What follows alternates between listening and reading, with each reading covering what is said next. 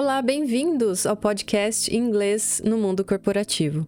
Nesse podcast, eu te ajudo a se comunicar em inglês de forma mais clara e mais segura em situações dentro do mundo corporativo.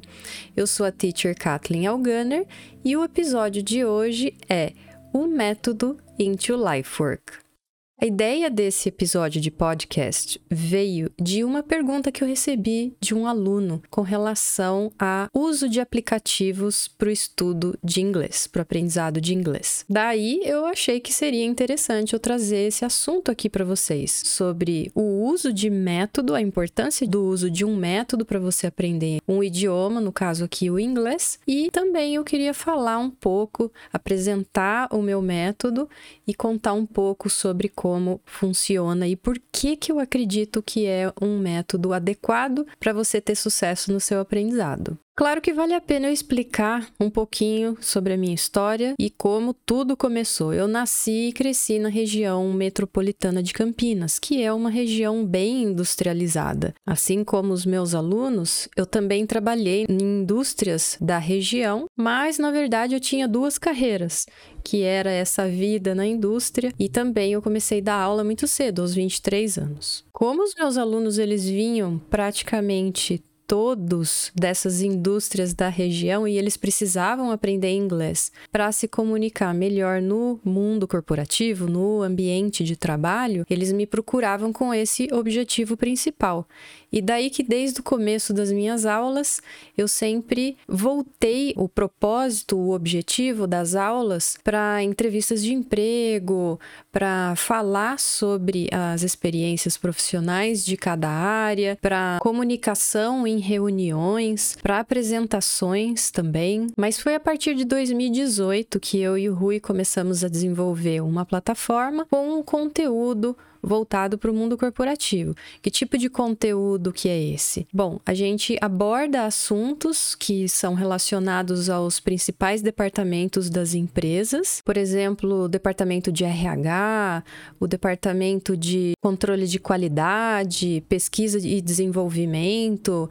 A gente também fala sobre gestão de projeto, gestão financeira, a gente fala até de gestão do estresse porque o estresse também, a gestão do estresse é importante para qualquer profissional. E é um método que ele está em constante evolução, porque a gente sempre vai testando coisas novas, aquilo que funciona continua e aquilo que não funciona cai fora. A minha parte favorita desse método é que ele é baseado em conteúdos em inglês não é apenas conteúdo sobre inglês. Você sabe a diferença entre conteúdo em inglês e conteúdo sobre inglês? Bom, a diferença é que conteúdo em inglês, você está consumindo, você está aprendendo sobre alguma outra coisa usando o inglês como o idioma da comunicação, o idioma da transmissão daquela informação. Então, por exemplo, quando você estuda sobre gestão de projetos, consumindo um material em inglês. Agora, conteúdo sobre inglês é um conteúdo onde normalmente tem um professor explicando sobre o inglês, sobre o aprendizado da língua, como se diz uma coisa, como se diz outra coisa, que verbo é o correto, tempo verbal correto, que preposição que você usa aqui, que preposição que você usa e naquele momento. E como eu sempre digo, não tem muito certo ou errado, você tem que estudar de um jeito, você tem que estudar de outro jeito. Eu sempre gosto das coisas balanceadas, equilibradas, de uma maneira que você possa extrair o que tem de bom de cada uma das formas que existem. A grande vantagem disso é que você não fica tão cansado de estudar de uma forma ou de outra, porque você está sempre diversificando a maneira como você consome a informação. Ora, você aprende com conteúdo sobre inglês e ora você aprende com conteúdo em inglês. Agora, eu acredito de verdade que quando você consome conteúdo em inglês, é uma maneira muito mais proveitosa de você aprender um idioma. Eu acredito, dependendo, é lógico, do nível de inglês que cada um tem, mas eu acredito que seja possível você chega um momento do teu aprendizado que você até esquece que aquele conteúdo é em inglês, porque você se conecta mais com o conteúdo, principalmente quando você escolhe uma coisa que te interessa ou alguma coisa que você precise aprender ou algum curso que você precise fazer para você crescer profissionalmente. E a grande mágica disso é que você consegue fazer a manutenção do teu aprendizado de uma maneira leve e que você consegue levar para o resto da vida. Mas vai muito de gosto também, né? Tem gente que prefere ficar consumindo conteúdo sobre inglês. Eu só acho o seguinte, que como o tempo é muito curto, hoje em dia ninguém tem tempo para nada, eu acho que é interessante você fazer duas coisas ao mesmo tempo. Então, ao invés de você ficar exclusivamente, mesmo que você goste, né, você consome um pouco de conteúdo sobre inglês, mas você reserva também um tempo para você consumir conteúdo em inglês, porque você consegue aproveitar bem o seu tempo. Você está aprendendo duas coisas em uma. Já ouvi dizer, por exemplo, que existem pessoas que se sentem meio cansadas quando consomem conteúdo em inglês, porque a pessoa quer entender o que está sendo falado, mas acaba sendo meio que bloqueado. É como se tivessem alguns obstáculos, né, com o idioma e duas coisas ao mesmo tempo acaba ficando pesado, né, para a pessoa. Mas é sempre muito importante lembrar que isso é um momento, que isso é uma fase fase. É como se você tivesse ali passando pela arrebentação de ondas para você, que é a fase mais difícil, para depois você ter pegar uma maré mais calma ali na frente. E infelizmente, eu vejo que é um comportamento comum das pessoas não consumirem conteúdo em inglês apenas conteúdo sobre inglês. Quando você não consome conteúdo em inglês, o que acontece? Você fica muito dependente no aprendizado. Você fica dependente de um professor, você fica dependente de um material, de uma metodologia específica. Eu acredito também que seja um pouco mais difícil do aluno, do estudante de inglês, criar uma conexão com aquilo que está sendo estudado, né? Porque se você consome apenas conteúdo em inglês, você fica com aquela sensação que você está ali estudando o tempo todo uma língua e não necessariamente aprendendo conteúdo que tenha conexão com a sua realidade, com a sua vida pessoal, com a sua vida profissional. E essa falta de conexão, eu acredito também que gere maior probabilidade de você esquecer aquilo que você está estudando. Gera também um certo desânimo, né? A pessoa estuda e para, estuda e para. E fica aquela sensação: eu preciso estudar inglês, eu preciso estudar inglês, eu preciso estudar inglês. Quando na verdade o inglês é um idioma, é um meio de comunicação. Então você consegue gerar conexão com outros assuntos e usar o inglês. Essa conexão é justamente o que vai fazer com que você memorize as coisas com mais facilidade. A maior prova disso é quem mora fora. Um brasileiro que mora nos Estados Unidos, por exemplo, por um ano, esse brasileiro ele tem, lógico, se a pessoa não ficar ali convivendo apenas com brasileiros e não ficar só falando português, mas se a pessoa tiver uma exposição à língua inglesa, uma exposição adequada, a pessoa vai aprender muito mais rápido. Eu acredito que é a forma mais rápida de aprender, você morando fora. Mas por que será isso? Pensa comigo. Será que é porque a pessoa fica apenas consumindo conteúdo sobre inglês? Não. Quando você mora fora, você consome conteúdo em inglês sobre os mais diversos assuntos. O legal disso também é que você fica exposto a uma riqueza incrível de vocabulário.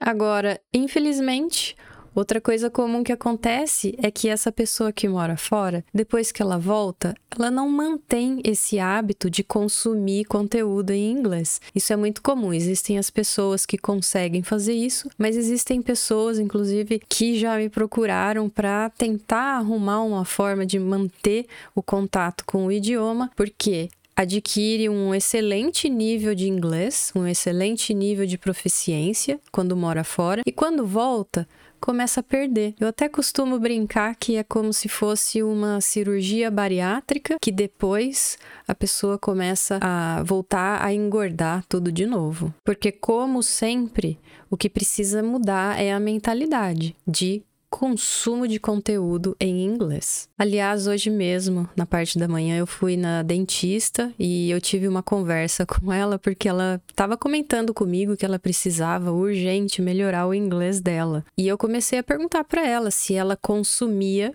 conteúdo em inglês. E ela me disse que ela consumia, mas era somente através da leitura de artigo científico, mas ela não se comunicava com ninguém. Aí eu expliquei para ela que dá pra gente usar, né, os próprios artigos pra gente ouvir aquelas frases mais importantes, por exemplo, ela seleciona algumas frases daquele artigo e ela ouve, né? Se você usa, por exemplo, um tradutor, algum leitor das frases, ela consegue treinar a pronúncia e repetir em voz alta, porque ela está ouvindo a pronúncia das frases e ela repete. Aí a gente acabou mudando de assunto e de repente ela começou a falar de uns cursos que ela estava fazendo na área de medicina integrativa e tal, que questão de suplementação, que ela estava achando muito interessante. Aí eu comentei com ela se ela já tinha pensado em fazer um curso nessa área em inglês porque eu sei que tem bastante, né? E ela comentou comigo, eu não tinha pensado nisso, de repente é interessante eu fazer isso mesmo, porque ela faz duas coisas ao mesmo tempo. Vocês entenderam a diferença? Então, ao invés da gente ficar só estudando inglês por um, sei lá, Vamos colocar meia hora. Você ficou meia hora ali estudando inglês. Aí depois você fica mais meia hora estudando sobre um assunto que você precisa aprender para você se tornar um profissional mais informado, mais atualizado. Por que não unir essas duas coisas, né? Você se tornar um profissional mais atualizado e fazer isso em inglês. Você percebe que você está usando o mesmo tempo ali para fazer essas duas coisas, tudo bem, eu sei que no começo vai ser difícil, né? Porque é uma, são duas coisas em uma. Mas com o tempo você vai dominando isso. E é muito mais rápido você dominar essa arte de consumir conteúdo em inglês do que você ficar primeiro estudando uma coisa e depois estudando a outra coisa separado. Você vai avançar mais, lógico, na, na tua área, na tua a profissão se você consumir em português, mas você vai deixar de aprender o inglês. E para o futuro, a gente sempre tem que pensar assim: o que, que eu quero para o meu futuro? Eu quero ser capaz de consumir um conteúdo em inglês sem grandes problemas. Adivinha o que, que você precisa começar a fazer ontem? Consumir conteúdo em inglês. De novo, vai ser mais difícil, vai ser mais complicado porque é o começo. Mas se você nunca fizer isso, você nunca vai chegar nesse objetivo que você tem. Daí normalmente o pessoal pergunta para mim, tá, mas por onde eu devo começar se o meu nível ainda não é tão adequado para eu consumir apenas conteúdo em inglês? Mais uma vez, a minha resposta é: a gente precisa diversificar. E o que, que eu quero dizer com isso? Diversificar. Eu quero dizer que você precisa consumir um conteúdo que você se sinta confortável, que seja mais voltado para o seu nível, mas que você também precisa consumir conteúdo que você se sinta desconfortável, um conteúdo mais difícil, um conteúdo mais parrudo, para você ir diversificando conforto, desconforto, conforto, desconforto. Um conteúdo, por exemplo, que é interessante para qualquer nível é a apresentação pessoal, para começar, né? Então, eu já recebi, por exemplo, alunos que já estudaram por muitos e muitos anos. E quando eu faço aquela clássica pergunta: Could you tell me a little bit about yourself? Você pode me contar um pouquinho sobre você?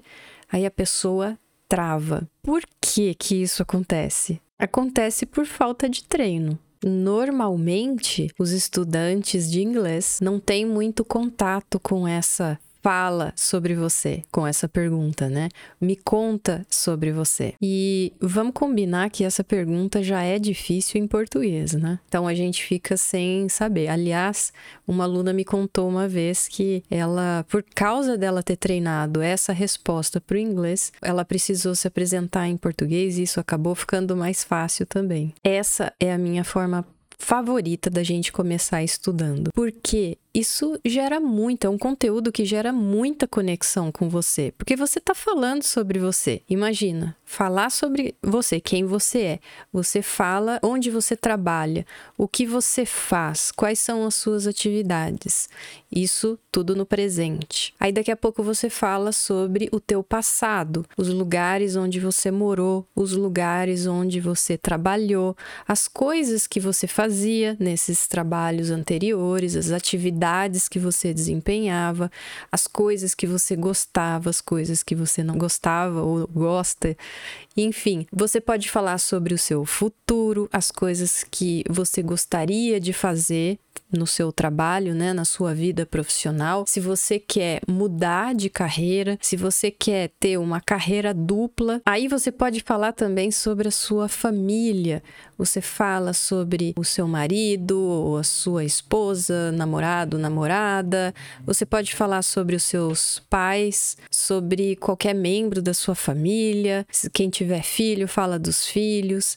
É muito rico e é um conteúdo que gera muita conexão. Pensando nisso, eu gosto muito mesmo de trabalhar com encontros de alunos onde eles têm a oportunidade de falar sobre eles. É um, um, treino também, acaba no final das contas sendo um treino para você aprender a falar em público, para você aprender a controlar as suas emoções, para falar em público. E, gente, vocês não têm ideia do quanto isso acelera o processo de aprendizagem. É incrível o tempo que você ganha quando você se expõe para você falar com outras pessoas sobre você. Como você precisa se preparar para um evento desses, você acaba memorizando muito vocabulário, porque você vai estudar com frases prontas, né? Eu tenho um material que já tem perguntas e respostas ali, tudo mais ou menos prontinho, mastigadinho, que é justamente para o aluno se sentir mais seguro,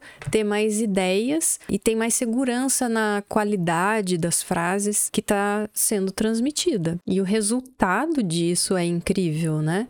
porque a pessoa realmente acaba se sentindo preparada para participar de uma entrevista de emprego. Porque adiv adivinha o que, que você vai precisar falar, sobre o que, que você vai precisar falar em uma entrevista de emprego. Você precisa falar sobre você, né? Você não vai falar sobre sei lá quem. Você precisa saber falar sobre você. E esse é um trabalho bem interessante porque, de novo, é difícil no próprio português. Mas se você praticar, se você tiver um bom direcionamento, se você usar um bom método, isso fica mais leve, principalmente quando você faz parte de um grupo também. Porque além de você se colocar à prova para aquele grupo, você acaba vendo as outras pessoas, os outros integrantes daquele grupo se apresentar e você vai aprendendo com eles também. Lógico, além de você aprender uh, estruturas que as outras pessoas estão usando para falar sobre si mesmo, você acaba aprendendo também sobre outras empresas, outras indústrias, outros departamentos, outras atividades, responsabilidades, outras experiências. É muito aprendizado envolvido numa situação dessa. É a minha forma favorita de botar o pessoal à prova para aprender. E o resultado resultado é incrível, você vê, porque tem a preparação. Imagina comigo, se eu peço para um aluno fazer uma apresentação para mim sobre ele mesmo, quem ele é, o que ele faz, as experiências que teve, que tem, vai ser totalmente diferente a preparação que essa pessoa vai fazer para mim do que uma apresentação, a preparação para um, apresentar para um grupo de pessoas. A pressão é muito maior. E essa pressão é justamente o que acelera o processo de aprendizagem, porque por causa da pressão, você se prepara melhor. E o que conta mais não é a apresentação em si. O que conta é esse tempo de preparação, o tempo de dedicação para você fazer uma boa apresentação. Sinceramente, eu acho que não existe nada que substitua esse processo de aprendizagem. Eu acho que é o mais eficiente porque é o mais rápido, né? Agora pensa comigo. Quando você está falando sobre você, sobre as coisas que você faz, sobre as coisas que você já fez, quando você está falando sobre alguém, quando você está falando sobre uma viagem. Você concorda comigo que você está sempre explicando alguma coisa? Isso é interessante demais porque quando eu comecei a dar aula, eu tive esse insight, eu tive essa noção, essa ideia de que eu precisava aperfeiçoar a maneira como eu explicava as coisas para os alunos. Até aí tudo bem. Comecei a dar aula, não tinha tido nenhum tipo de treinamento para ser professora, mas eu tive esse feeling que eu precisava aprender a explicar as coisas para as pessoas. Ok, eu comecei a aprimorar isso. Depois eu descobri que era a melhor forma que eu encontrei na época era aprender com o dicionário. Porque quando você precisa explicar alguma coisa, você vai para o dicionário. Por exemplo, é, no meu caso, eu precisava explicar sempre o significado de palavras, de vocabulário, né? Então eu usava muito o dicionário como referência de padrões de explicação que eu precisava usar com os alunos. Com o tempo, eu comecei a perceber que aquilo estava me afetando de uma maneira muito maior. O que eu quero dizer com isso? A forma como eu explicava outras coisas, eu estava me sentindo mais segura, mais tranquila para explicar qualquer outro tipo de coisa. É como se eu tivesse um, uma organização diferente de ideias para conseguir transmitir uma informação. Daí o que aconteceu foi o seguinte: eu comecei a perceber que quando as outras pessoas estavam falando comigo sobre qualquer assunto, elas também estavam explicando. Então eu queria que você pensasse comigo. Hoje, por exemplo, você já precisou explicar alguma coisa para alguém? Ou você vai precisar explicar alguma coisa para alguém? Ou alguém já explicou alguma coisa para você? Isso é muito interessante, porque se a gente parar para pensar, a gente está sempre explicando alguma coisa para alguém. Então, essa atividade eu faço questão de sempre incluir no método Into Life Work. Eu sempre faço questão de cobrar isso dos alunos sobre o uso do dicionário inglês-inglês, justamente para desenvolver essa habilidade de explicar as coisas. Imagina, né, no ambiente empresarial, quantas vezes você não precisa explicar o que está acontecendo, explicar uma análise, explicar um projeto, explicar para o cliente algum problema. Então, é o tempo todo explicando.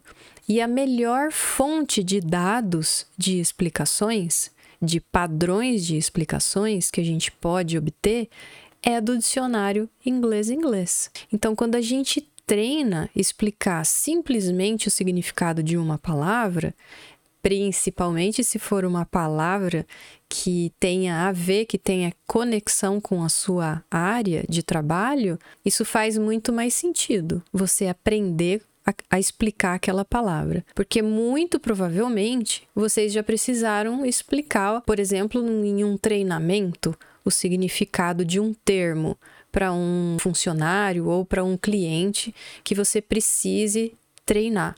Não é a mesma coisa?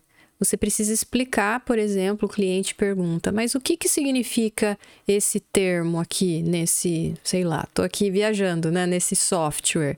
E aí você explica: "Ah, isso daqui significa tal coisa". Então, quando a gente tem um contato mais próximo, um contato mais íntimo com dicionários, a gente acaba desenvolvendo essa habilidade naturalmente. É um negócio que você não precisa fazer de forma consciente. O teu subconsciente ele já começa a absorver todas aquelas estruturas comuns que são usadas para explicações.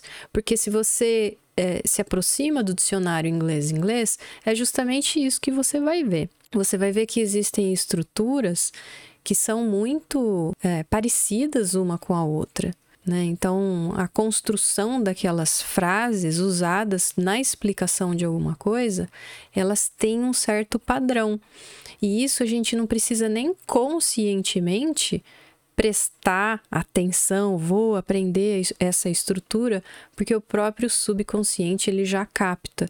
Só pelo fato de você estar tá em contato, por exemplo, eu ia falar numa base diária, né, on a daily basis, que no inglês a tradução é seria isso, mas fica esquisito, né, falar isso no português. Então, o dicionário é um, uma excelente fonte para você fazer isso.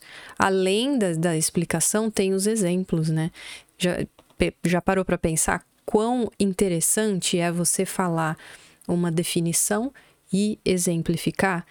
É sempre for uma forma muito eficaz de você explicar alguma coisa para alguém e aumentar as chances né, dessa pessoa entender aquilo que você está passando. Tudo isso que eu falei aqui hoje tem a ver com o método que eu acredito que seja eficiente para o aprendizado de uma língua. Um método que gere conexão, um método que, que desenvolva a sua clareza na comunicação, com a clareza, consequentemente, vem a confiança na sua comunicação. E eu queria encerrar esse episódio de hoje com uma analogia, uma metáfora de um autor que foi o livro que eu mais gostei de ler, que eu mais me diverti lendo, que é o James Clear, o autor do livro Atomic Habits, Hábitos Atômicos. E ele faz uma analogia com relação à importância de se ter um método de aprendizagem, né? Um método para você. Na verdade, ele não fala ali sobre aprendizagem, mas ele está falando para você alcançar um objetivo, para você uh, reach your goal, né? Essa analogia é a analogia do remo e do leme. Não sei se vocês sabem, mas o leme é aquela pá que fica ali atrás do barco que você consegue girar para você remar, né? No caso aqui eu vou fazer uma analogia de um barco a remo e, e o leme ele vai direcionar. E eu vou ler esse trecho aqui para vocês, porque eu não quero não quero ficar explicando, porque eu que, não quero perder nenhum detalhe do que eu peguei de um blog dele, né, desse escritor do James Clear. Então ele fala o seguinte: imagine um barco a remo e o leme. O seu objetivo é o leme do barco.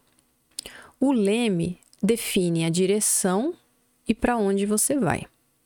Se você ficar alternando objetivos, é como se você ficasse movendo o leme o tempo todo, e se o leme se move ao redor, é fácil encontrar-se remando em círculos.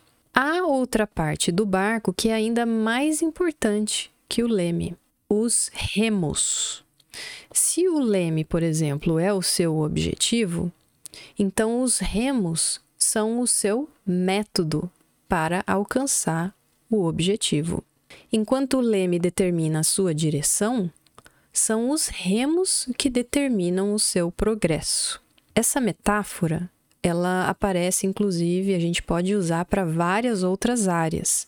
Por exemplo, se você é um treinador e seu objetivo é ganhar um campeonato, o seu método é o que a sua equipe faz na prática todos os dias. Se você é um escritor e seu objetivo é escrever um livro, o seu método é o cronograma de escrita que você segue na semana. Se você é um corredor e seu objetivo é correr uma maratona, o seu método é a sua programação de treinamento para o mês.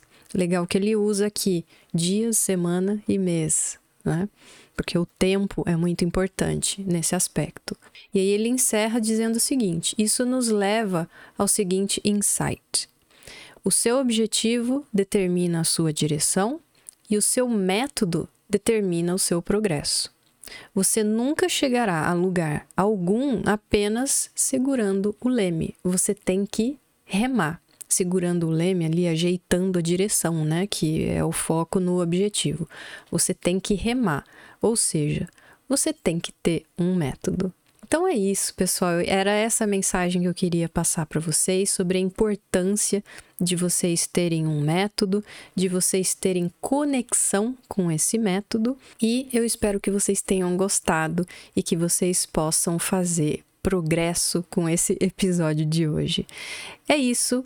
Muito obrigada e a gente se vê no próximo episódio, ou se ouve no próximo episódio. Um beijo, tchau!